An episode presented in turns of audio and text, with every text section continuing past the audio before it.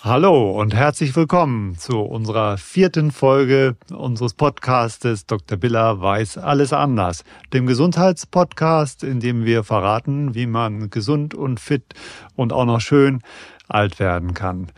Mir gegenüber sitzt mein Lieblingsdauergast Karl Lingenfelder, erfahrener Heilpraktiker, der aus dem Notfallbereich kommt und äh, der inzwischen auch studiert hat und demnächst auch noch seine Doktorarbeit schreiben will, damit er endlich zu mir passt. Es geht los, Karl. Wir haben letztes Mal ja viel aufgearbeitet und heute wollen wir gleich einsteigen mit Cholesterin, mit Blutgruppen und wenn wir es schaffen, werden wir vielleicht auch noch das Thema Entzündungen anreißen. Aber ein kleiner Nachtrag noch der kam äh, letztes Mal rein, war, äh, wie muss denn nun eigentlich der Stuhl aussehen? Wir haben ja, du hattest gesagt, es hängt davon ab, was man so isst und äh, das hilft ja den Leuten nicht so richtig weiter. Also wie soll der Stuhl aussehen? Ja, hallo Andreas, grüße dich. Ja, da steigst du ja gleich in die Vollnähe mit, mit dem Stuhl, ist ja so ein Thema, wo nicht jeder gerne drüber spricht. Ich kenne äh, Laborärzte, die lieben das, die, die, für, für die ist das äh, Leibgeschichte und, und Herzblutgeschichte. Also es gibt ja für den, für den Stuhlgang diese Bristol Scale, also wie äh, über Stuhlformen, wie soll ein Stuhl aussehen. Und der Stuhl sollte eigentlich schon geformt sein, also in sich eine, eine, eine feste Wurst letzten Endes. Und da gibt es unterschiedliche Dinge von, von Konsistenzen natürlich nochmal, aber er sollte eben geformt und, und fest sein. Und da gibt es auch so Standarddaten. Ich glaube, der Stuhlgang soll 155 Gramm im, äh, im Durchschnitt wiegen und man soll ein bis zweimal am Tag Stuhlgang haben. Die Darmpassage dauert 44 Stunden. Und der Stuhlgang hat dann eben immer noch äh, ne, ne ho einen hohen Anteil an Wasser. Ja, also ja. 76 Prozent Wasseranteil hat der Stuhl.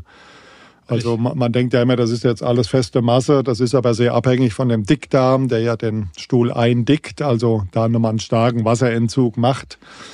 Und äh, wir wissen aber natürlich, das kann sehr, sehr heterogen sein, von sehr abhängig, ob du viel pflanzlich isst, viel Fleisch isst, ob du viel Eiweiße isst, viel Fett, wie deine Bauchspeicheldrüse das gebacken kriegt, äh, wie deine Galle die Fette emulgiert und dann natürlich die Psyche, äh, die auch eine große Rolle spielt. Ob du jetzt irgendwie Stress hast, dann ist in der Regel keine Zeit zum Kacken, sondern dann musst du gucken, das hatte ich ja schon mal erwähnt, dann lieber irgendwie mal äh, abhauen oder einen angreifen.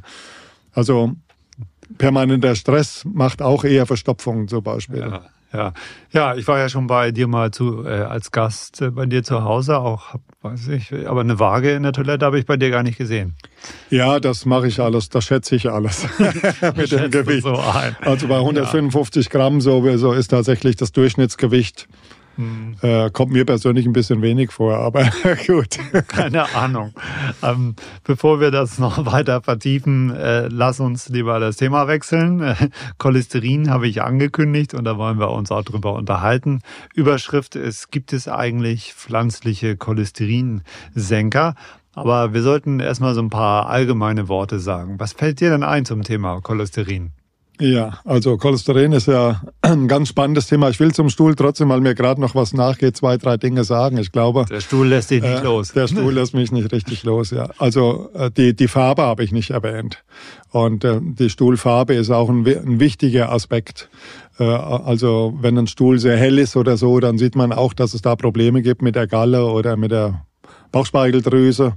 Also ein Stuhl muss braun gefärbt äh, werden. Das, das, das macht das Bilirubin, also letzten Endes die, die Gallenflüssigkeit. Mhm. Und wenn der Stuhl sehr, sehr hell ist, dann ist oft ein, ein Gallerverschluss äh, da oder äh, gibt es eben bestimmte ernsthafte Probleme. Das muss man natürlich überprüfen. Und es ist auch normal, dass ein Säuglingsstuhl Stuhl zum Beispiel grün ist. Also die Stuhlfarbe sagt natürlich auch was aus. Und dann natürlich immer das Thema Blut im Stuhl dass, wir da vielleicht auch noch ein, zwei Sätze dazu sagen. Wenn da hellrotes Blut äh, auf dem Stuhl aufgelagert ist oder blutiger Schleim, das kommt meistens irgendwie aus dem Endbereich des, des, des Darms, also sind in der Regel klassische Hämorrhoiden, äußere oder innere. Das Thema will ich jetzt auch nicht sonst weiter vertiefen.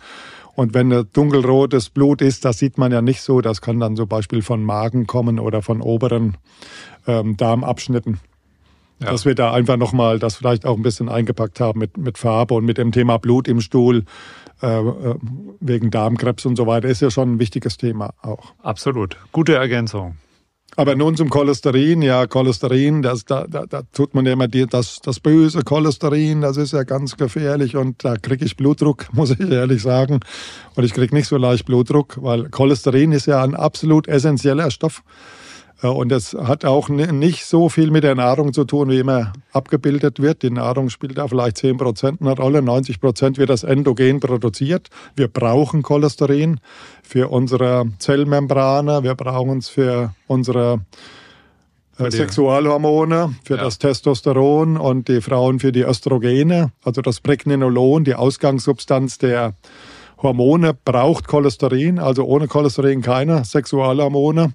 Und auch unser Gehirn braucht Cholesterin. Also das spielt eine ganz große Rolle. Und äh, deswegen diese Cholesterinverteufelung, äh, da, da kriege ich wirklich was an mich. Ja, ich habe äh, hab noch gut in Erinnerung von einem deiner Vorträge, ohne Cholesterin kein Sex. Das kann man sich ganz gut merken. Genau, deswegen isst du jetzt immer Eier. Ja, zum Beispiel. Ja, ja. da gibt's ja einen Spruch, äh, wenn nicht, schneidest du das nachher raus. Eier tun der Mama gut, wenn sie der Papa esse tut, heißt das bei uns in der Region. Ah ja, habe ich, hab ich wieder mal was gelernt. Ja. ja. Nee, aber äh, die Nahrung hat eben äh, keinen großen Einfluss auf den Cholesterinwert und interessanterweise hat aber die entsprechende Werbung, ja, vor allen Dingen unsere Eltern, äh, dazu getrieben, äh, auf die Butter zu verzichten. Nicht? Da wurden ja, ja Eier ja. vermieden, da wurde äh, Butter ja. vermieden und es wurde viel Margarine gegessen, was übrigens dazu geführt hat, dass inzwischen ja der das Verhältnis von Omega-3 zu Omega-6 sich verschoben hat. Also die mhm. Leute ja doch deutlich mehr Omega-6 aufnehmen, Richtig. was gar nicht so gesund ist. Und was nicht, ja. Ja, ja. Was, ja. Nicht, was nicht gewollt ist. Und ähm, wie gesagt, ich hatte in der letzten Folge über meine Oma äh, schon erzählt, dass sie jeden Tag ein Ei aß. Ja. Die, hat, äh, die hat das überhaupt nicht gekratzt mit dem Cholesterinwert. Und die Wissenschaft hatte ja inzwischen auch recht gegeben. Und ähm, ja, dennoch ist Cholesterin ja heute ein ganz wichtiger Risikofaktor, wird beim Arzt immer bestimmt, ist ein Herz-Kreislauf-Risikofaktor. Ja. Interessant ist ja, ja die Entstehung. Man hat ja eine Korrelation festgestellt, hat äh, in, äh, ich glaube am Anfang angefangen mit der Framingham-Studie. Die Framingham-Studie, das ist also Framingham ist eine Ortschaft in, in, in Amerika in äh, ich mag es gar nicht aussprechen, in dem Bundesstaat Massachusetts. Ja, ich habe es geschafft. Gute Übung. Und ähm, da äh, ist so eine richtige Durchschnittsbevölkerung. Und deswegen wird die äh, immer, wurde die immer gescreent über, über viele Jahrzehnte und man hat da viel abgeleitet und hat dann eben auch gesehen, hat da so eine Korrelation herstellen können zwischen hohen Cholesterinwerten und dem Risiko für Herzinfarkte für, für, und für, für Schlaganfälle. Ähm, Kritiker haben allerdings inzwischen sich die Studiendaten mal genauer angeguckt und haben äh, gemeint, das sei, äh, einige sagen, es ist falsch interpretiert, andere sagen, die Werte sind gefälscht, die Studiendaten sind gefälscht. Da gibt's ja auch einen eigenen Film dazu. Ähm, auf jeden Fall gibt es ein wirklich schlagendes Gegenargument. Es gibt, gab ja verschiedene äh, Arzneimittel, die entwickelt worden sind, um Cholesterinwerte zu senken. Eine Zeit lang hat man die Fibrate verordnet mhm. und die Fibrate konnten sehr gut die Cholesterinwerte senken, aber äh, in den Studien hat es nie dazu geführt, dass äh, weniger Leute an Herz-Kreislauf-Erkrankungen verstorben sind. Und äh, das ist ja zumindest schon mal ein Hinweis, dass das nicht unbedingt äh, miteinander korreliert werden kann. Und heute werden ja die Statine verordnet. Die sind äh, populär, darüber haben wir schon öfter gelesen. Ähm, sind im Prinzip ja interessant. Ne? Statine sind interessant, aber sie sind natürlich auch gefährlich, weil sie zum Beispiel äh, das Coenzym Q10 senken. Das ist angewiesen auf das Cholesterin. Mhm. Und damit bekommen die Patienten die typischen Nebenwirkungen auch. Die, die stehen ja dann auch im Beipackzettel bei den Statinen, eben diese muskulären Probleme, vor allem Muskelschmerzen und so weiter. Und die Statine führen letzten Endes zu einer Mitochondriopathie meines Erachtens. Also die schwächen unserer Energiekraftwerke. Und damit kommen die Patienten natürlich auch in einen Teufelskreis hinein. Äh, ja. Die machen dann weniger Sport, die haben keine Lust, sich zu bewegen, sind fauler und äh, das ist dann ähnlich wie mit den Beta-Blockern. Ja, also da kommt man dann in jede Menge andere Probleme hinein, also Statine, wenn der Cholesterin sehr hoch ist. Wenn du dich mal erinnerst, also äh, vor, vor 20, 30 Jahren hieß es noch äh, Cholesterin, okay, 200 plus Lebensalter. Dann hat man irgendwann gesagt, nee, 250 wäre doch gut. Dann hat man irgendwann 220 gesagt, jetzt will man den unter 200 halten. Dann gibt's ja noch diese Aufschlüsselung, da werden wir äh, noch was zu sagen mit HDL und LDL und den ganzen Untergruppen, die es gibt.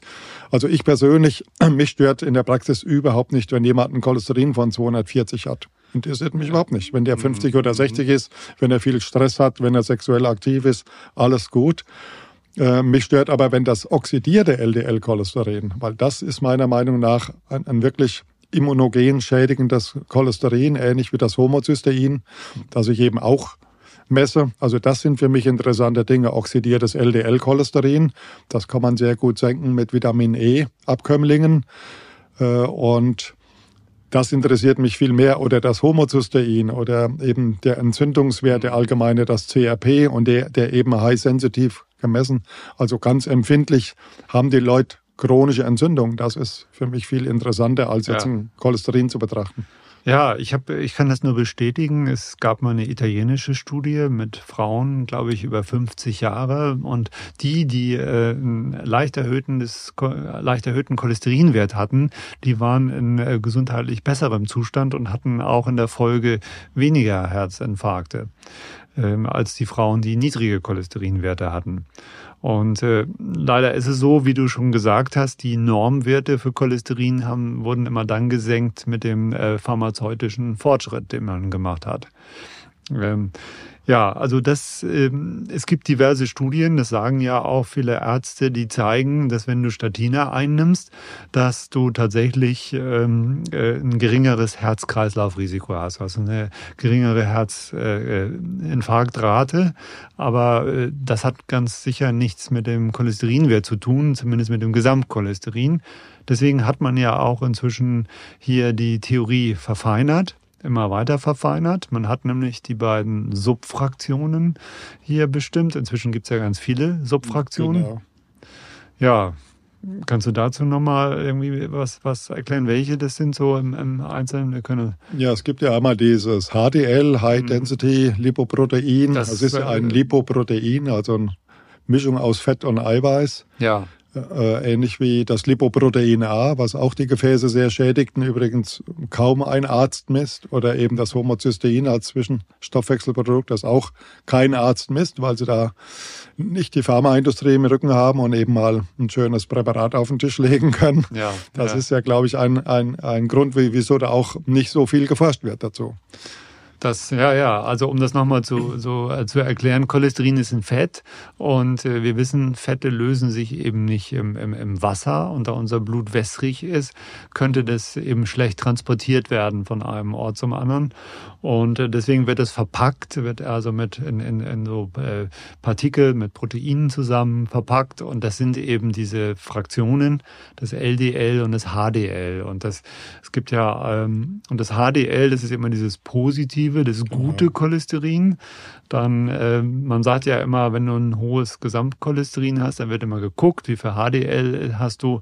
Und wenn du, damit kannst du es ja auch ein bisschen kompensieren. Genau, wenn ja. das schön hoch ist, das HDL, darf ja. auch das LDL etwas höher sein, genau. Ja, ja, Und dann hast du eben noch das oxidierte, ähm, die oxidierte Form erklärt. Und das ist ja das eigentliche Problem ne, im Moment. Ja, aber dem ist ja kein Mensch. Mhm. Weil man da auch wieder kein patentiertes Präparat auf den Markt bringen kann. Ja, Vitamin E ja. kannst du nicht patentieren. Ja. So wie beim Homozystein, die B-Vitamine, die da interessant sind, die kannst du nicht patentieren und da hat die Industrie kein Interesse dran. Ja, ja, ja. Ich muss ja immer, ich verteidige ja immer gern äh, die Industrie, weil ich immer sage, es heißt immer die böse Industrie, aber, aber im Grunde sind wir ja alle die Industrie. Wir haben Arbeitsplätze in der Industrie, wir ja, arbeiten in der Industrie und äh, Unternehmen müssen Gewinne machen. Das ist auch, äh, glaube ich, eine Selbstverständlichkeit. Ja, das ist ihr Zweck. Naja, aber deswegen, ähm, dennoch hast du natürlich recht, eine Eigenverantwortlichkeit ist gut. Und es ist dann tatsächlich so natürlich, dass die ähm, ein Produkt, mit dem du also keinen Umsatz machen kannst, ist für die Industrie uninteressant. Ja. Ist ja verständlich. Aber ähm, ja, in der Tat ist es so, aber dennoch glaubt ja oder, oder weiß jeder Arzt, dass eben das Oxidierte ja das Entscheidende ist, weil das ist ja die ganze Hypothese, die dahinter steckt. Wir gehen davon aus, Meinst du wirklich, dass sie das wissen? Dann ist ja, ist ja schon die Frage, warum das dann niemand misst und weil, wieso keine Kasse diesen Wert ja, bezahlt, ja, also wissenschaftlich, wissenschaftlich anerkannt ist, ist, äh, ist diese sogenannte Schaumzellentheorie. Ja. Man sagt also nicht so schlimm ist, nachdem diese Cholesterin-Geschichte so nicht ganz glaubwürdig war, hat man die Subfraktionen dann bestimmt. Dann hat man aber festgestellt, dass, dass Leute, obwohl sie auch hohe LDL-Werte hatten, trotzdem äh, äh, alt geworden sind damit. Und ähm, ich sage mal, es gibt ja so so äh, ja, äh, Bevölkerungsstämme auf, äh, auf, auf so Inseln, die haben genetisch bedingt unglaublich hohe Cholesterinwerte. Ich sage immer, immer, die könntest du als Meisenknödel in, Marke, in, in Baum hängen, so, so hohe Fettwerte haben die, aber die, die erfreuen sich bester Gesundheit. Und ähm, da, ähm, da merkt man eben, da muss noch ein bisschen mehr sein. Und dann hat man eben gesagt, ja, das Problem ist nicht das, äh, ist nicht das Cholesterin in seiner natürlichen Form, sondern ähm, das Problem ist oxidiertes äh, Cholesterin. Wenn es also durch freie Radikale verändert wird, wenn es oxidiert wird, dann erkennen die ähm, Abwehrfa äh, die die Abwehrzellen, die die Makrophagen, ähm, die äh, erkennen es dann als körperfremd das hatten wir in der letzten Folge auch erklärt, dass das ja die Aufgabe des Immunsystems ist. Das ist ungewohnt für die, für die äh, Fresszellen und die fressen dann in großen Mengen, das kann man auch im Mikroskop sehen, in großen Mengen dieses oxidierte äh, äh, LDL auf und ähm, transportieren das dann in die Innenhäute, in das Gewebe hinein und äh, dann entsteht Arteriosklerose. Dann verengen sich die Gefäße, dann wird's knapp und irgendwann kann so ein Gefäß auch mal innen kaputt gehen, ruptieren. Nicht? Also und dann äh, fließen die Schnipsel an eine andere enge Stelle, zum Beispiel im Herzen oder im Hirn und dann kommt es zum Infarkt, zum Verschluss. Ne? Ja, also ich glaube, das, das wissen die Ärzte, aber interessanterweise wird in die oxidierte Form gar nicht gemessen. Nein, wird nicht gemessen und wird auch, wie gesagt, nicht von der Krankenkasse bezahlt. Das ja. ist schon wirklich erstaunlich, ja. Ja, und ähm, da gibt es ja noch einen anderen Risikofaktor, den wir, über den wir aber auch gerne immer reden, der ebenso wenig anerkannt ist, nämlich das Homozystein. Genau, ja. Ähm, ja, Homozystein, was, was, was ist das? Die meisten können sich darunter ja nichts vorstellen, weil es einfach auch nicht bekannt ist. Ja, das ist ja so ein eigentlich so ein Zwischenstoffwechselprodukt, das relativ äh, flüchtig ist, aber wenn es eben dann in zu hohen Mengen, äh, also weil es nicht richtig abgebaut wird oder zu viel anflutet, da gibt es Probleme. Und das schädigt eben genauso die Gefäße, ist auch ein ganz eigenständiger Marker für Arteriosklerose. Die Korrelation zum Herzinfarkt hat man nicht ganz so gut belegen können, aber sehr gut zum Schlaganfall zum Beispiel. Und es macht halt viele andere Probleme auch. Also das, äh, es gibt viele Arbeiten äh, im Bezug auf Demenz und viele andere Erkrankungen zum Homozystein. Und das kann man halt relativ einfach senken, nämlich mit B6, B12 und Folsäure.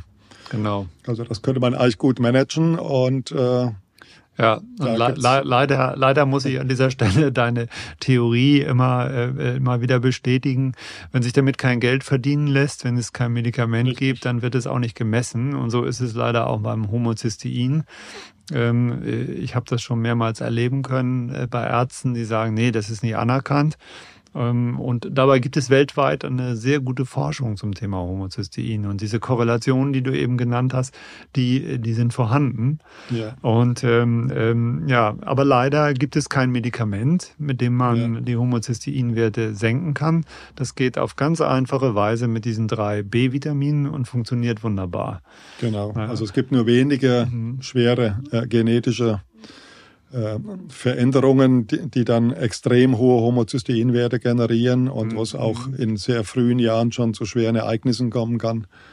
Das sind aber Ausnahmen. Also die, die klassische leichte Hyperhomozysteinämie, die kann man sehr gut mit diesen B-Vitaminen managen. Und mhm. Homozystein ist bei mir ein Basiswert. Das messe ich eigentlich bei jedem Patient, wie der Homozysteinwert ist, weil das ist für mich ein absoluter ja. Präventionsmarker auch. Mhm. mhm. Wie schütze ich die Patienten auf der Ebene kardiovaskulärer Probleme?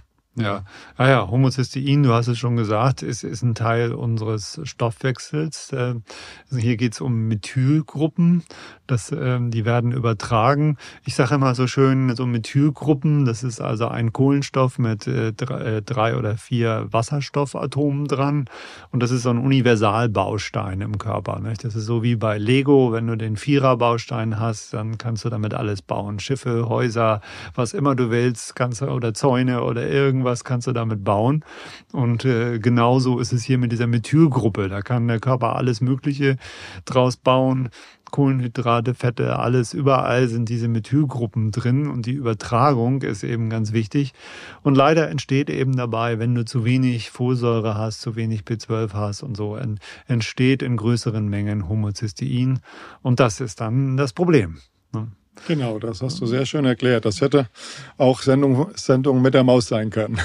Ja, da werde ich mich ich mal, sehr anschaulich. Werde ich mich mal bewerben, ja. aber, aber unter uns, ich, ich, ich brauche immer so einfache Bilder für mich selber, damit ich das selber kapiere.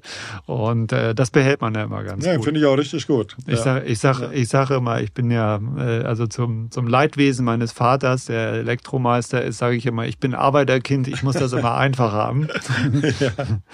ja, also Homozystein, dringender Tipp, ähm, auch wenn der Arzt ein Gesicht zieht und lieber mal selber bezahlen und einfach mal, also wer da entsprechende Risiken hat, wer einen Herzinfarkt hatte, wer einen Schlaganfall hatte, sollte man senken und es ist so einfach und tut nicht weh.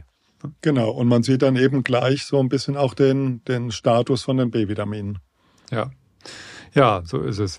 Sehr, sehr gut. Das ist das Thema Cholesterin. Ähm, haben wir noch irgendwas vergessen? Was mache ich denn nun eigentlich? Genau, das, das ist immer das. Wir wollen ja, wollen ja Orientierung geben hier, Karl.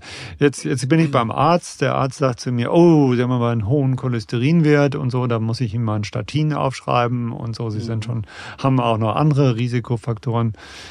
Was, genau, raten, das wollte ich eben, was raten wir dem? Das ist immer die Frage. Also Cholesterin ist eben ein Wert. Ich würde dann immer sagen, was ist mit dem Entzündungswert CRP? Was ist mit dem Homozystein?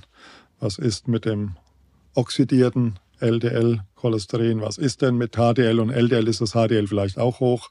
Und dann würde ich immer schauen, okay, rauchst du noch? Hast du Übergewicht? Hast du Bewegungsmangel? Hast du sehr viel Stress und so weiter? Das sind alles Faktoren. Also ich würde immer beim Cholesterin äh, an diesen Dingen ansetzen. Also beweg dich mehr, äh, treibe moderat Sport, achte auf äh, vielleicht eine Gewichtsreduktion, wenn das ange wenn der BMI zu hoch ist, der Body Mass Index und solche Dinge und eben nicht dann mit dem Cholesterinsenker um die Ecke kommen. Ja. Also ich glaube, so muss man das abholen, dazu, zu sagen, das ist ein Indikator, dass du was ändern musst, aber nicht, dass du eine Arznei schlucken musst. Ja, ja. Der Body Mass Index ist ja nur noch zum Teil äh, in Anwendung, habe ich gerade neulich gehört. Irgendwie wichtig ist ja der, der Bauchumfang, weil das Fett, was du im, im, im Bauch sitzen hast, im Bauchraum, das ist das Gefährliche. Ne? Hast genau. du noch im Kopf, ich habe irgendwie im, im, im Kopf, dass Männer irgendwie so einen Bauchumfang von 93 nicht überschreiten sollten. Oh, die, den Wert weiß ich jetzt auch nicht mehr auswendig. Äh, müssen wir nachliefern. Aber da, genau, weil da geht es ja auch um, um das weiße und das braune Fett und gerade das Bauchfett, das ist eben viel weißes Fett und das ist macht die Hauptprobleme ja in mehrfacher Hinsicht. Ja. Weil in den Fetten eben auch äh, gerne Hormone drin hängen, zum Beispiel Östrogene, die dann mhm. Brustkrebsrisiko erhöhen und, und Eierstockkrebsrisiko, also was da hormonabhängig ist. Auch Männer können Brustkrebs bekommen, wenn sie viel Bauchfett haben. Und dieses weiße Bauchfett ist immer auch so ein Treiber für chronisch entzündliche Prozesse, also diese Silent Inflammation, diese chronisch unterschwelligen Entzündungen, das ist ein Riesenproblem. Mhm. Und das hängt häufig an diesem, gerade an dem Bauchfett. Ja. ja. Ja, nee, und ähm, ich hatte ja schon den Übertitel für die heutige Folge gegeben. Äh, gibt es pflanzliche Cholesterinsenker? Was ist deine Erfahrung? Ich habe ich hab ganz viel Erfahrung, aber ich lasse dich erstmal ja. mit deiner Erfahrung. Also äh, Lecithin wird unter anderem diskutiert. Das ist vielleicht mit der spannendste Stoff. Äh, alles andere äh, Viele sind ja auf den roten Reis gegangen, aber das ist meiner Meinung nach Schmarren, weil da kann ich auch ein Statin nehmen, das macht dann keinen Unterschied. Ja, genau. Da hat man, glaube ich, nicht richtig was gewonnen und man hat die gleichen Nebenwirkungsprofile und das äh, Komplettprogramm. Nein, Ansonsten nein, hast nein. du ja viel, glaube ich, dazu geforscht äh, in, in dem Thema Cholesterinsenker. Ja, da habe ich, mir ich, rei habe ich mir reichlich die Zähne ausgebissen bei dem Thema. Nee, roter Reis ist, ähm, das ist Reis, ganz normaler Reis, der mit einem Schimmel be belegt ist. Und dieser Schimmel, der bildet eben einen Stoff, Monacolin K. Und das äh, war das Vorbild für die Entwicklung der Statine. Da diese chemische Struktur, das ist ja häufig so. Nicht? Also ganz viele Vorbilder ge- gibt's ja in der Natur. Nicht? Also die, die äh, heute das die heutige Acetylsalicylsäure, das Aspirin, äh, ich kriege kein Geld dafür. Äh, das ähm, ist bekannt als Markenname. Nicht? Das, das finden wir in der Weidenrinde eben nicht acetyliert, sondern als Salicylsäure. Man hat immer geguckt, was hat denn die Natur zu bieten ähm, äh, und hat dann das zum Teil noch irgendwie besser bioverfügbar gemacht, hat das löslich gemacht, hat es haltbar gemacht. Und äh, so ist es eben auch beim äh, roten Reis. Und wie du schon eben richtig gesagt hast, wäre eine tolle Geschichte, aber im Grunde gibst du dann auch nur ein Statin und hast auch bei höherer Konzentration entsprechende Nebenwirkungen. Ja, aber ich, ich wollte erzählen über meine Erfahrungen. Also ich habe ja viele Jahre in der Pharmaindustrie äh, gearbeitet, allerdings auf der guten Seite. Ich habe immer im Naturheilkundebereich äh, gearbeitet.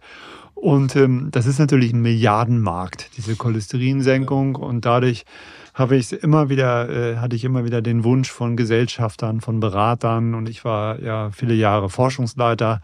Entwi Herr Dr. Biller, entwickeln Sie doch mal einen pflanzlichen Cholesterinsenker. Und ich habe jedes Mal dann gesagt, nee, das macht keinen Sinn. Wir, wir haben ja schon gesagt, äh, das ist eine natürliche Substanz äh, und die kann man mit natürlichen Mitteln eigentlich nicht senken. Dennoch ähm, äh, hat man mir dann immer, hat mir oft vor die Wahl gestellt und hat gesagt, nee, machen Sie mal, sonst müssen wir Ihren Arbeitsplatz hier neu vergeben. Das ist so wie bei der Mafia, ne? Das kennst du ja. da, da wirst du ja auch dann höflich gebeten, irgendwas zu unterschreiben mit einem Revolver. Ne? das ist ja äh, äh, im Nacken. Dann wird ja, immer gesagt, äh, ein Angebot, ich habe mich immer gefragt, was ist das eigentlich? Ein, ein Angebot, was man nicht ablehnen kann.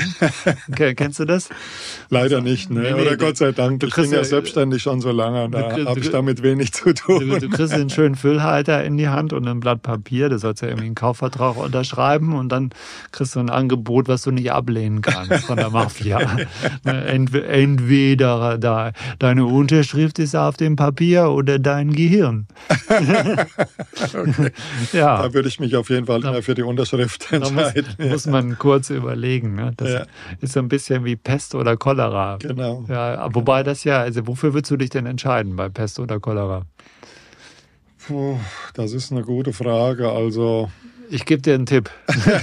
ich gebe dir einen Tipp. Nimm, nimm die Cholera, weil da hast du Überlebenschancen. Bei der Ja, Pest bist du tot. Und aus, ja. deswegen passt das gar nicht, eigentlich, dieses Sprichwort. Ne? Also, das soll ja eigentlich ein äh, Sprichwort sein, dass es egal ist, was du wählst. Ja, ne? so, ja. und, äh, aber Pest oder Cholera, also Cholera ist immer, immer besser. Falls, Okay. falls du mal für die Wahl ich da mal reingestellt bin. So, also ich bin also los, habe also den pflanzlichen Cholesterinsenker gesucht und jahrelang hat man die Artischocke ja gehypt und hat gesagt, die kann es. Das wurde oft beworben. Du kannst so viel Fett essen, wie du willst. Die Artischocke treibt's wieder raus. Da wurden dann so, so Fotos gemacht, wo irgendjemand dann äh, dicke, fette Schweinshaxen aß und daneben die Artischocke. Macht alles nichts, wenn du die Artischocke isst. Dann ist es in Ordnung. Ja, also habe ich eine schöne Studie initiiert, doppelblind, placebo kontrolliert, so nach allen Regeln der Kunst. Die ähm, ist auch fantastisch gelaufen. Ich habe noch nie so eine gute Studie gehabt. Meist hast du Probleme mit der Zeit. Die Rekrutierung äh, klappt nicht bei bei äh, äh, die äh, Ärzte kriegen nicht genug Patienten, die in die Studie passen. Hier stimmte wirklich alles. Nur das Ergebnis war verheerend. Aber du wusstest doch sicherlich damals schon, dass das Cholesterin zu 90 Prozent endogen produziert wird. Und Ja, da konnte ja, ja. die Artischocke nicht so richtig Da ansetzen. wir, ja, das war das war egal. Die Ihr habt auf Artischocke die 10 Prozent gesetzt. Also ja, ja, die, die Artischocke sollte es richten. Es war auch ein guter Extrakt, den wir getestet Ja. haben. Ja. Und ähm, man kann ja so Unterschiede zwischen zwei Gruppen nicht einfach so abschätzen. Nicht? Wenn du zwei Werte hast, vergleichst sie miteinander, mhm. dann bemühst du ja immer den Statistiker und dann muss das, äh, der Unterschied darf nicht zufällig sein zwischen zwei ja, Gruppen, ja. also zwischen Placebo und Verum, wie wir sagen, das ja. wahre Mittel. Und äh, der muss also statistisch signifikant sein, dieser Unterschied, mit einer gewissen Irrtumswahrscheinlichkeit, die rechnet man dann aus. Und äh, in dem Fall also war es äh, nicht nur nicht statistisch signifikant, sondern es war auch, das haben die Mathematiker mir dann erzählt, es war absolut gleichwertig, die beiden Gruppen. Okay.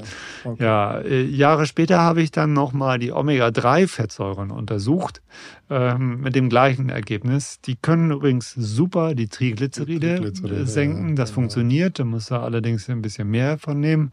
Und ähm, dann äh, funktioniert es auch. Aber bei Cholesterin tut sich da auch nichts. Mhm. Naja, und dann wurde ich eine, eines Tages mal unter Druck gesetzt. Das kann doch nicht sein. Es muss doch klinische Studien äh, geben, ja. die das zeigen. Und ich habe tatsächlich eine Pflanze gefunden.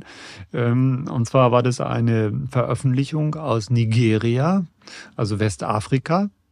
Und ähm, da hatten Forscher gezeigt, ähm, allerdings im Rattenversuch äh, eine hoch, dass diese Pflanze, eine Extrakt, eine hochsignifikante Senkung von äh, LDL-Cholesterin äh, verursacht hatte. Ja, dann habe ich mir über viele Beziehungen habe ich mir dann, das waren so, so große äh, Früchte, die habe ich mir dann bestellt und äh, kriegte die auch. Da haben wir einen Extrakt daraus hergestellt. In der Schweiz haben wir das bei einem Spezialanbieter gemacht und der hat dann toxikologische Untersuchungen gemacht und hat dann festgestellt, rief mich eines Abends an und sagte, das Zeug ist hochlebertoxisch. Also Vorsicht. Ne? Ja, aber dann ist es natürlich klar, wenn du die Leber kaputt machst, dann kriegst du auch den Cholesterinwert gesenkt. Ja. kann, ein Ansatz sein, ja. Ja, aber was, was machst du noch? Gibt es noch sonst irgendetwas? Du hast ja irgendwie ja, halt, du ich mache ja, äh, ich ja viel mit Vitamin C-Infusion da, die scheint auch was zu bringen. Da sind wir wieder bei dem Thema, lässt sich nicht patentieren und so weiter. Ich mache auch Ozontherapie, die da äh, positive Effekte hat. Äh, also das sind so Sachen, die sich bewährt haben. Und ich will auch noch mal sagen, äh, das Cholesterin wird ja auch erhöht, wenn die Leute zum Beispiel, die, die vielen Mädels, die heute alle die Pille nehmen, das hat negative Einflüsse auf das Cholesterin und auch äh, Beta-Blocker, teilweise auch verschiedene Antidepressiva. Also es gibt auch viele Medikamente, die natürlich das Cholesterin nach oben mhm. schieben, dass man da auch in der Anamnese drauf ähm, schaut eben, ja, also ob da vielleicht auch Präparate gewechselt oder verändert ja, werden ja. müssen.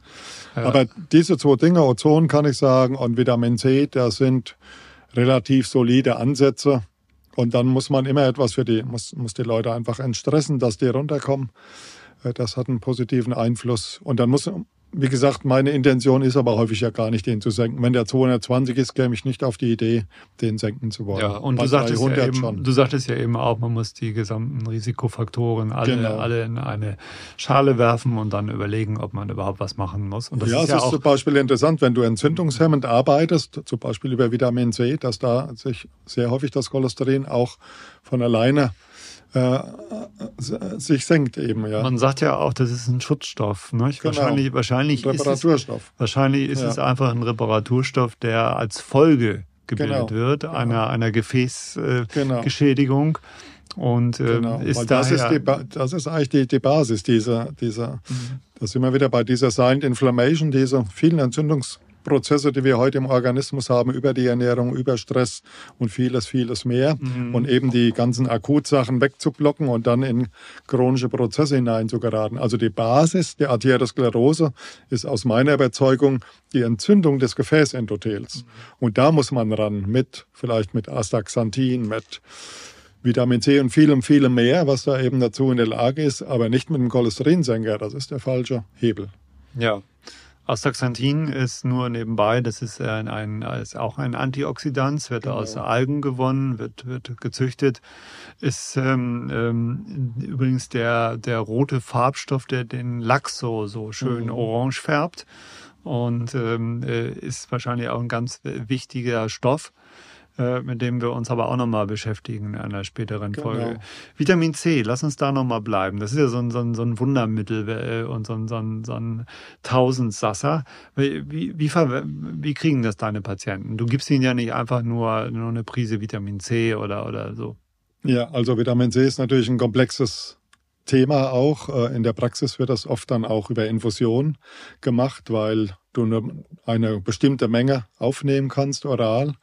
Da gibt's diese Bowl-Tolerance-Tabellen, die das belegen. Also wenn du gesund bist, kannst, kannst du nicht sehr viel aufnehmen. Dann kommst du relativ schnell äh, in einen Durchfall hinein. Da wird es eben einfach ausgeschieden, wenn die Transporter äh, zu sind. Und das ist ähnlich, diese Glukosetransporter, darüber wird das ja aufgenommen, ist ähnlich wie mit Magnesium, führt dann irgendwann einfach nur zum Durchfall wenn die Dosis zu hoch ist. Und deswegen wird es eben als Infusion verabreicht, wo du in völlig andere therapeutische Situationen hineingerätst. Ja, sonst wird dir, sonst wird dir ja auch schlecht. Also ich genau. Genau. Ich habe das, hab das selber mal ausprobiert. Ähm, ich hatte gelesen, dass man so Seekrankheit vermeiden kann, indem du also einen guten Vitamin C-Spiegel herbeiführst. Und ich habe dann auf so einer Seereise immer Vitamin C gefuttert, aber da wurde mir dann auch schnell mal schlecht von. Ja. Ähm, dann ja. kannst du es dir aussuchen. Das ist so ja. wie, die, wie die Unterschrift auf dem Papier. Dann kannst du ja aussuchen, wovon dir schlecht wird. Genau. genau. Ja, äh, aber, aber das lässt sich ja auch physiologisch erklären. Ja, und dann in, in welchem ähm, Bereich machst du das? Wie, wie viel Gramm oder Milligramm oder so verwendest du Ja, da? also die, das Vitamin C ist ja erstmal ein Antioxidant, mhm. die, die Ascorbinsäure. Äh, sie ist aber in hohen Dosierungen, dann wird sie auch prooxidativ. Äh, wenn jemand zum Beispiel einen Tumor hat und im Tumorübergangsmetalle sitzen, wird die sogenannte Fenton-Reaktion ausgelöst. Das ist ein bestimmter biochemischer Prozess, wo quasi wie so, eine Knallgasreaktion in der Zelle äh, passiert und eben die Krebszelle damit abgetötet wird. Das laufen ähnliche Prozesse ab mit dem, mit dem Beifuß, mit dem einjährigen Beifuß, mit dem Artemisinin bei Tumorpatienten. Und, und die Tumorpatienten bekommen ohne weiteres ein Gramm pro Kilogramm Körpergewicht und das vier, fünf Tage hintereinander, eine ganze Woche. Also wenn du 70 Kilogramm wiegst, dann 70, Kilo, äh, 70 Gramm Vitamin C. Also, Ui, ja. ja. Da die, die DGE-Experten, die, würd, die, würden, die, würden ja, jetzt, die würden jetzt schimpfen, die würden sagen, das, das landet doch alles sowieso nachher in der Kloschüssel. Das, das tut's am Ende auch, das ist auch gut so, genau, aber man erreicht natürlich eine ganze Weile einen bestimmten Plasmaspiegel, eine bestimmte Konzentration im Blut mhm. und die ähm, hat eben bestimmte Effekte dann relativ selektiv auf die Tumorzelle. Ja. Das ist also schon relativ spannend und ähm, da gibt's auch einige Arbeiten dazu, zum Beispiel äh, bei Eierstockkrebs, dass man da tolle Ergebnisse mit erreichen kann mit dieser Hochdosis. Vitamin C-Infusion. Ist ja. aber nicht für jeden geeignet, ähm, kann auch lebensbedrohlich werden. Man braucht ein Enzym, um dieses Vitamin C abzubauen. G6-PDH, Glucose, 6-Phosphat-Dehydrogenase nennt sich dieser Stoff. Den muss man unbedingt vorher messen, dieses Enzym, ob das ein Patient ausreichend hat. Das fehlt häufig den Deutschen nicht, aber das fehlt häufig Menschen, die in Malaria-Endemiegebieten leben. Die haben dann einen Vorteil, weil sich dann eben diese, diese Malaria-Erreger nicht so in den, das rote Blutkörperchen reinhängen kann. Ähm, und deswegen ist das eben wichtig, dass man das misst, sonst könnte das lebensbedrohlich werden. Was du alles für Stoffe kennst und das auswendig. Ja, Hier liegt kein Zettel vor dir. Das stimmt. Ja, wo ist mein Zettel, Andreas? nee. Ja, ja, man muss wirklich sagen, also das, was die äh, Deutsche Gesellschaft für Ernährung empfiehlt und ausrechnet, da geht es immer um das Thema, was muss ich einnehmen, was muss ein, ein gesunder Mensch einnehmen, damit er eben keine Mangelerscheinung bekommt kein, genau. nicht in den klinischen Mangel äh, hineinkommt, also keinen Skorbut in dem Fall äh, genau. bekommt. Genau. Das, das ist die Idee. Aber hier haben wir eine ganz andere Verwendung. Genau, es geht ja hier um therapeutische mhm. äh, Dosen und das, das siehst du beim Vitamin C, beim Selen oder was. Da werden dann schnell ja. 10, 20-fache Dosen gegeben über eine gewisse kurze Zeit, ja. äh, um eben einen hohen therapeutischen Effekt zu äh, erreichen. Und ja. da geht es nicht um DGE-Ideen. Ja. Na, ganz spannend ist ja auch, finde ich, und das spricht ja auch äh, für, für deine Theorie und für, für deinen Ansatz, dass äh, ähm, es gibt ja ganz viele Tiere, die selber in der Lage sind, Vitamin C herzustellen. Nicht? Äh, die Menschen haben das im Laufe der Evolution verloren, diese Fähigkeit, müssen das jetzt immer aufnehmen mit der Nahrung.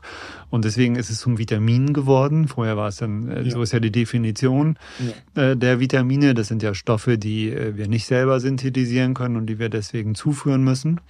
Und ähm, äh, ich glaube, Schweine zum Beispiel, äh, die, die können es selber herstellen. Und man hat ja immer wieder festgestellt, ähm, dass Tiere, die krank sind, äh, dann plötzlich ganz große äh, äh, Mengen an Vitamin C synthetisieren. Ja. Naja, ähm, das muss nicht unbedingt heißen, dass man jetzt damit jede Krankheit heilen kann, aber man muss sich zumindest damit mal auseinandersetzen. Genau, ganz bestimmt nicht. Das ist, ist ein wichtiger Baustein, aber so ist es eben auch mit der Bowl-Toleranz. Wenn du heute hast eine akute Virusinfektion, zum Beispiel äh, Corona, dann kannst du plötzlich 10 Gramm am Tag auch zu dir nehmen in, in, mehreren kleinen Portionen, ohne dass es zum Durchfall kommt. Also du verträgst dann unglaublich hohe Dosierung. Der Körper freut sich richtig drüber und nimmt das dann gut und gierig auf.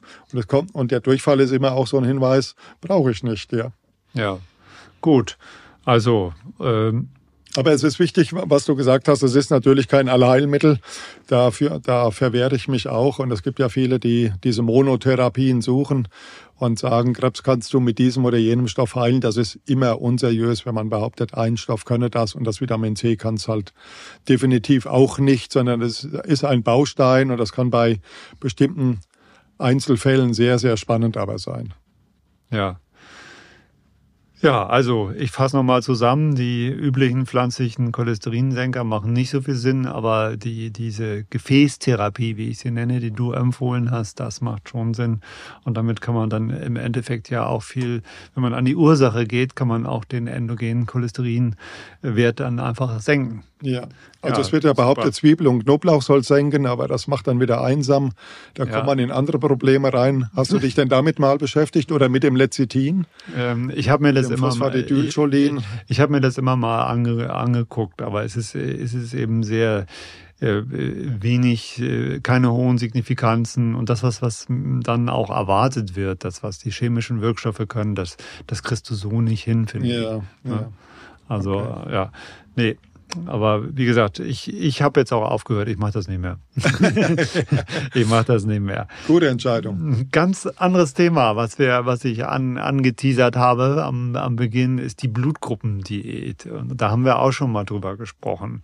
Du hattest mal erzählt, äh, was das ist und, und so weiter. Kannst du das nochmal zusammenfassen, dieses Thema mit der, mit der, mit der Blut, Blutgruppe? Was hat's damit auf sich? Was ist eine Blutgruppendiät? Ja, also es gibt da, es gibt da einen Arzt, einen italienischen, Damo oder so ähnlich heißt der, Adamo, was weiß ich, Damo, Dadamo, egal. Adamo, der hat doch mal gesungen. das war, war glaube ich, ein anderer, genau. Auf jeden Fall, der hat eben eine Theorie aufgestellt, die ist nicht 100 Prozent wissenschaftlich belegt, aber ich glaube, das ist wie oft, das ist was dran. Der hat eben festgestellt, dass diese vier Blutgruppen unterschiedliche Eigenschaften haben äh, und auch unterschiedliche äh, Stoffwechselwege eben und oder Stoffwechselpräferenzen und dadurch bestimmte Dinge besser oder schlechter vertragen. Und äh, das beginnt eben mit der Blutgruppe Null. Das ist dieser Urtyp, dieser Jägertyp. Äh, die Blutgruppe Null, die ich habe, eben der, der sehr orientiert war an Fleischessen, darüber seine Energie gezogen hat. Und äh, der Überlebensvorteil war eben, dass die Stärkeren mehr an Fleisch kamen. Die vertragen aber oder sollen nicht so gut Weizen vertragen, äh, nicht so gut Gluten vertragen, aber eben gut Fleisch essen. Und ich habe so in der Praxis die Erfahrung gemacht, wenn Blutgruppe A Mensch vegetarisch lebt. Ich habe das auch mal, ich glaube, ein, zwei Jahre lang gemacht, vegetarisch ähm, gelebt. Hattest dann du erzählt, ich, ja, ja. Dann bin ich in ordentliche Defizite hineingeraten. Die Blutgruppe A zum Beispiel, die kann das sehr gut. Das ist dann eben ja. äh, jemand, der gut vegetarisch leben kann. Die Blutgruppe A hat sich später erst entwickelt. Das waren dann Leute, die sich niedergelassen haben, die nicht durch die Lande gezogen sind, dem, dem quasi dem Fleisch hinterher. Die haben dann Ackerbau betrieben, haben Getreide angebaut und so weiter. Und dann kommt eben die Blutgruppe B und zum Schluss die AB, die noch sehr jung ist, die es erst seit tausend Jahren gibt. Ja. So ist das Modell dahinter. Äh, und die sehr, sehr dynamisch mit allem Möglichen umgehen können. Also mehr oder minder alles gut vertragen. Aber es gibt eben bestimmte ja. Eigenschaften. Die Blutgruppe Null hat einen robusten Verdauungstrakt zum Beispiel. Und ich finde auch, mein Magen ist wie eine Plastiktüte. Da kannst du so ziemlich alles reinwerfen mit allen Vor- und Nachteilen. Äh, manchmal wäre es besser, dass ich das nicht so könnte. Ja. Dafür gibt es eben andere Probleme oder Risiken, ja. Und die, die, die Blutgruppe 0 soll halt mit diesen Lektinen auch Probleme haben, also mit den Hülsenfrüchten. Ah, okay. Ja, also ähm, um das nochmal zusammenzufassen, ähm, die Wiege der Menschheit äh, steht ja in Afrika. Äh, das ist die Blutgruppe Null. Das waren Jäger und äh, durch das viele Jagen und Umherstreifen wurden die Tiere weniger und dann haben sich die Menschen, äh, sind dann übers Mittelmeer, sind in den Norden. Du weißt ja, dass eigentlich unsere äh, Region, in der wir uns jetzt befinden, die sollte eigentlich gar nicht, ist ja gar nicht für Menschen eigentlich besiedelbar, ist ja viel zu kalt. das spüren wir ja auch manchmal. Und wenn, wenn wir so richtige Schmuddelwetter haben, dann, dann kommt, wird uns das wieder bewusst, dass wir hier alle nicht hergehören. Da kommen uns und, jetzt die Häuser zugute, die wir ja, bauen. Ja, und die, und die Klamotten. Ne? Ja, und dann hat sich die Blutgruppe A, die sind sesshaft geworden, die haben Getreide angebaut, die können gut Weizen ab. Und äh, dann äh, gibt es die Blutgruppe B, das sind so die Reitervölker, die haben dann äh, auch Viehzucht betrieben und haben, können auch gut Milch, Milch äh, ähm, äh, vertragen. Und ähm, klar, das ist nicht absolut. Und ich sage immer, ich finde es aber trotzdem interessant. Ach ja, Blutgruppe AB habe ich noch vergessen. Das ist die neuzeitliche, die sich ja, zuletzt genau. entwickelt hat. Das bin, genau. ist der moderne Mensch. Das bin ich. Ne? ne? Ja. Und du bist ja mehr so der, der, der Jäger. Genau. äh, bei, bei dem Blutgruppe AB steht ja äh, der Rätselhafte im, im, im Buch vom Adamo. Ja. Ah ja. Ja, ja. Jetzt, was, deswegen, was auch immer die Rätsel sein mögen. Jetzt, jetzt wird mir auch klar, warum du äh, äh den Iron Man schon mehrfach gemacht hast. Dann ist, ist da soll zum Beispiel klar. die Blutgruppe A, äh, die Blutgruppe 0 tatsächlich eher dafür geeignet sein, für, für Kampfsport oder für, für sehr lange äh, Kraftsport- und Ausdauersportarten. Die sollen auch äh, immunologisch sich anders abbilden äh, und zum Beispiel auch besser äh, mit dem Coronavirus äh, zurechtgekommen sein. Ja, also ich, ich kann das nur empfehlen, sich damit mal zu beschäftigen. Ich habe das gemacht. Ich bin zum Beispiel vom schwarzen Tee. Ich habe früher immer schwarzen Assam, äh, richtig schön dunkel, malzig, jeden Morgen getrunken und mir ist das viel besser bekommen, äh, jetzt den Grün, auf Grüntee zu wechseln. Ich, ich, ich trinke nur noch Grüntee und es steht, okay. da steht auch drin in, in, in dem Buch, da kann man nachlesen, dass die Blutgruppe AB eigentlich äh, besser Grüntee verträgt. Und das ist alles nicht dogmatisch und ich sage immer, das muss man nicht machen. Aber wenn man irgendwelche gesundheitlichen Probleme hat, die nicht weggehen und die schwierig sind zu behandeln sind und so weiter, dann sind das alles Wege, die man mal gehen sollte, wo man mal was ausprobieren sollte. Ja, wunderbar. Jetzt haben wir endlich die Blutgruppen auch mal richtig erklärt. Äh, Entzündung haben wir kurz gestriffen, aber ich denke, da werden wir uns beim nächsten Mal mal so richtig rein äh, denken. Wir haben schon viel angesprochen. Das ist ein großes Thema, die Entzündung, die, die vor allen Dingen die kleine Entzündung, die, die ruhige Entzündung, die Silent Inflammation. Ähm, ich freue mich schon drauf, deine Ausführungen das nächste Mal zu hören, in der, in der fünften, dann fünften Folge. Und äh, danke dir herzlich. Hat wie immer viel Spaß gemacht. Danke, Herr Karl. Ich danke dir, Andreas. Mir hat's auch Spaß gemacht. Und noch können wir mitzählen, die Folgen. Wenn mal die Zahl 538 kommt, dann wird's spannend. Ja, ja. Dann bleib gesund und eine gute Zeit. Danke dir. Bis ciao, dann. Ciao. Ja, ciao.